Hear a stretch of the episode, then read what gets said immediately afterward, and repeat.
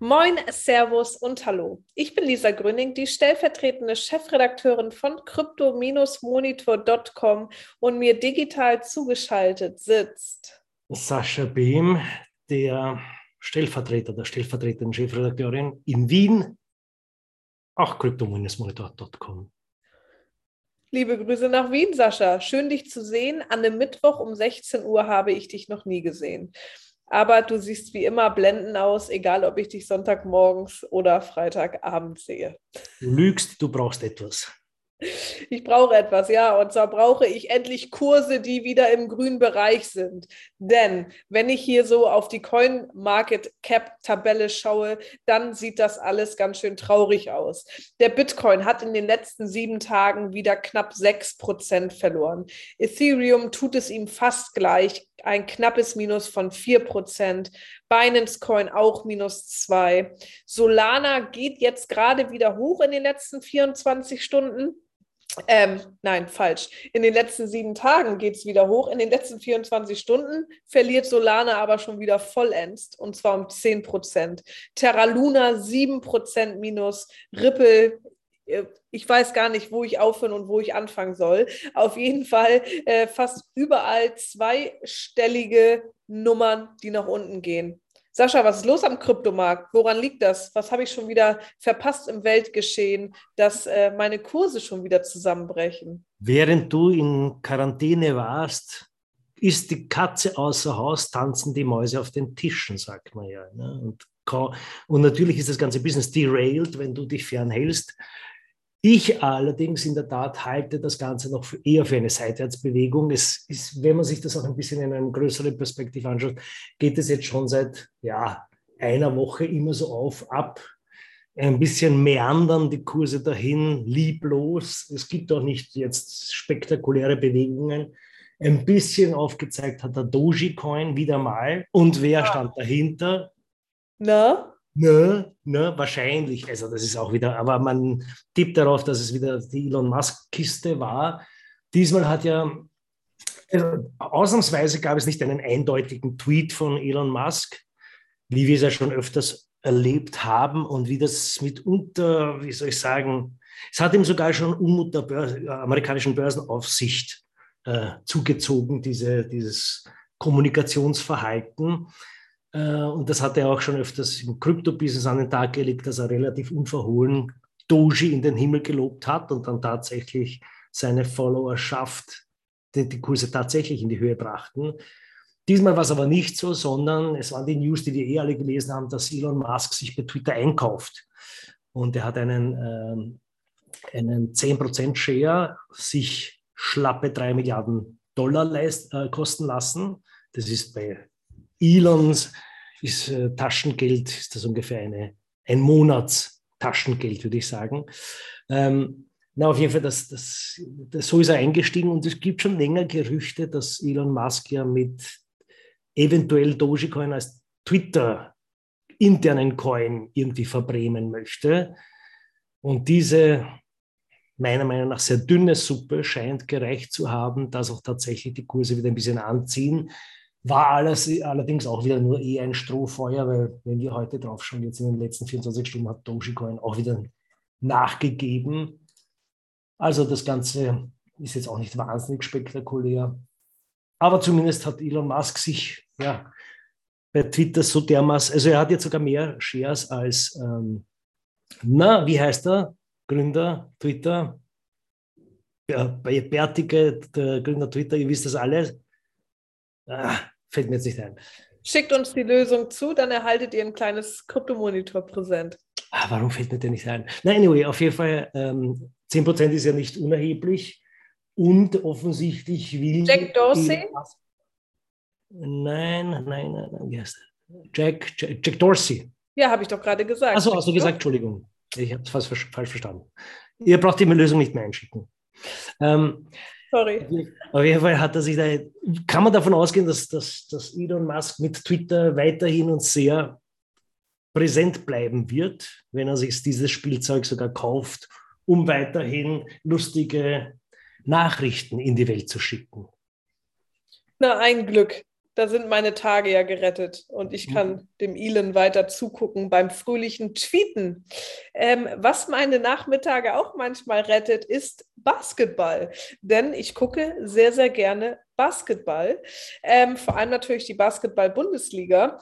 Und die, beziehungsweise ein Verein der Basketball-Bundesliga, ist jetzt auch tatsächlich mit einem eigenen NFT rausgekommen. Ähm, nicht der erste Verein, der erste war Chemnitz, ähm, aber FC Bayern Basketball klar, FC Bayern, da steckt Geld hinter, die sind oft die Nummer eins an der Spitze, wenn es um die Bundesliga geht. Ähm, genau, die haben jetzt auch ein NFT gedroppt, beziehungsweise der droppt morgen auf Fanzone. Darüber haben wir auch schon mal berichtet. Ähm, Fanzone ist ein Unternehmen, was sich für Sport-NFTs spezialisiert hat. Ähm, genau, das Ganze läuft auf der Polygon-Blockchain und umfasst 43 Motive insgesamt des Bundesligisten. Was kann man machen? Ihr könnt euch die Sammelkarten kaufen, die werden zwischen 5 und 30 Euro im ersten Drop kosten. Und dann kann man Zugriff zu exklusiven Preisen erhalten. Signierte Trikots, VIP-Tickets zu den Playoffs und Co.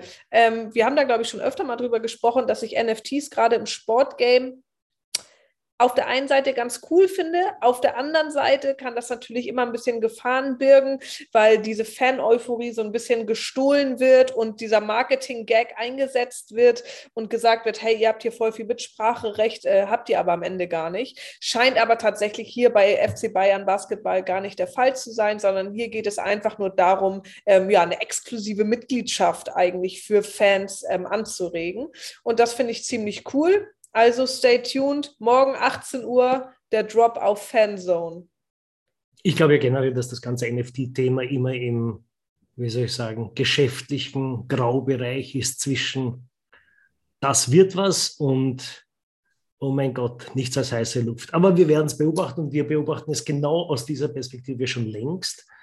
Und während Lisa natürlich im hippen Basketball unterwegs ist, widme ich mich wieder meiner Person entsprechend dem schnöden, langweiligen Bankenbusiness. Ja, Deutschland, wir bleiben aber in Deutschland. Ähm, die Genossenschaftsbanken, ja, das sind ja doch über 700 Finanzinstitute, die tun ja schon seit geraumer Zeit ein bisschen in die Kryptorichtung schnuppern.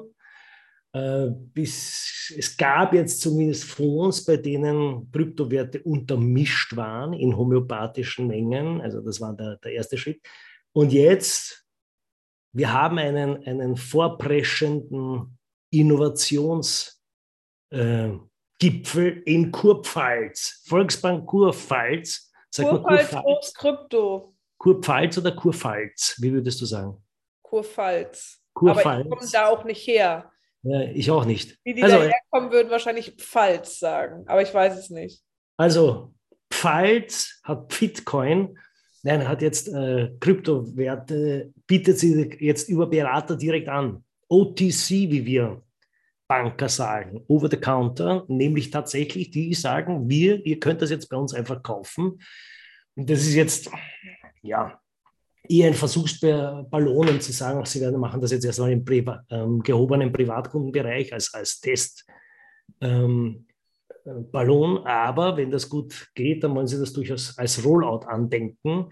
Und wenn man sich vorstellt, dass vielleicht tatsächlich Genossenschaftsbanken deutschlandweit das, äh, solche Services anbieten, wäre das schon ein ziemlich massives Signal für den Markt. Ja? Und auch ein, kann man sich vorstellen, dass viele Leute die aktuell, wie soll ich sagen, zwischen den Währungsunsicherheiten und dem Goldrun äh, sich ein bisschen im Spagat befinden.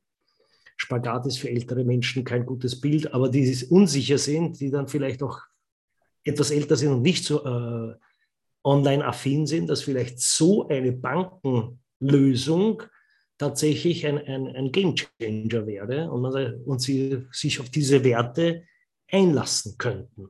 Ja? Mhm.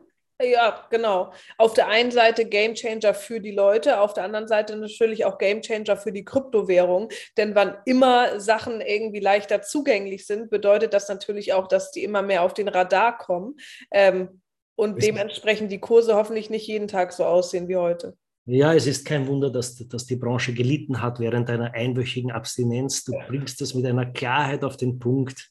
Oder? Die Kurse werden, die Kurse werden wieder Aufwind erhalten. Danke, danke. Shoutout an die Kurpfalz.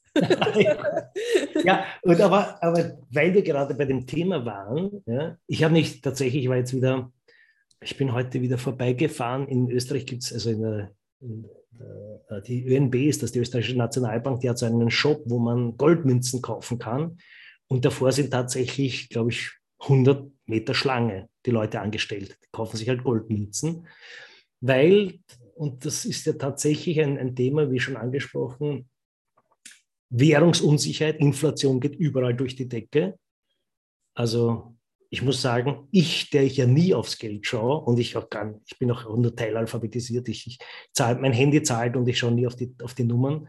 Aber sogar mir fällt das auf, dass die Preise tatsächlich sehr anziehen. Und, und jetzt ist natürlich das schon so, dass ähm, ja, eine Verunsicherung ist. Und jetzt hat sich die, die, die Investmentfirma Van Eck haben sich das genauer angesehen und haben einmal sich auf das Gedankenspiel eingelassen, was ist, wenn alle Vermögenswerte jetzt quasi also besichert werden oder, oder dargestellt werden, nicht mehr mit Währungen, Dollar, Euro, whatever, geschweige denn Rubel, und auch nicht in Gold, sondern in Bitcoin.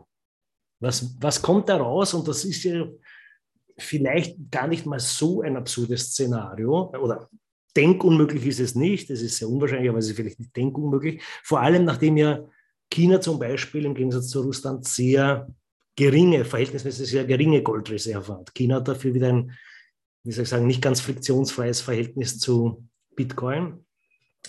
Aber auf jeden Fall, diese Investmentfirma hat sich überlegt, was, was, was käme raus, wenn Bitcoin die quasi gesamtglobale Vermögensreserven darstellen. Dann würde der Kurs natürlich nach oben gehen, weil wie wir alle wissen, ist ja Bitcoin limitiert in seiner Zahl und der Kurs würde landen bei 4,8 Millionen US-Dollar pro Bitcoin. Aha. Und das meinen sie ist durchaus perspektivisch nicht möglich oder nicht wahrscheinlich, aber durchaus in, äh, sollte man berücksichtigen. Ja, ja. hätten wir nichts ja. dagegen, oder? Bitte? Hätten wir nichts dagegen. Ja, meine drei, vier Bitcoins sind ja auch nicht mehr so viel wert. Also. Apropos MicroStrategy, das schieße oh. ich jetzt auch noch nach. Die stehen Haben die schon wieder gekauft? Ja, ja, stehen jetzt bei fast 130.000 Na klar, die sind geisteskrank. Ich weiß nicht. Nämlich also... mit, mit, Kredit finanziert. Da, diese Cojones muss man mal haben. Wahnsinn. Michael Saylor, der Mann mit den aus Stahl. Ja. Naja, in diesem Sinne. In diesem Sinne, ähm, wir halten fest, Sascha guckt nicht aufs Geld, sein Handy bezahlt, mag an den drei bis vier Bitcoins liegen und MicroStrategy hat mehr Cojones als wir alle zusammen. Ähm, gut, in diesem Sinne, wir wünschen euch einen ganz tollen Mittwoch. Wann immer ihr mehr über die Welt der Kryptowährung erfahren möchtet, folgt uns gerne auf allen möglichen Social Media Plattformen: Instagram, Reddit, Twitter, Facebook, TikTok und Co. und abonniert die Push-Benachrichtigungen auf crypto-monitor.com. Bis dahin, bis bald.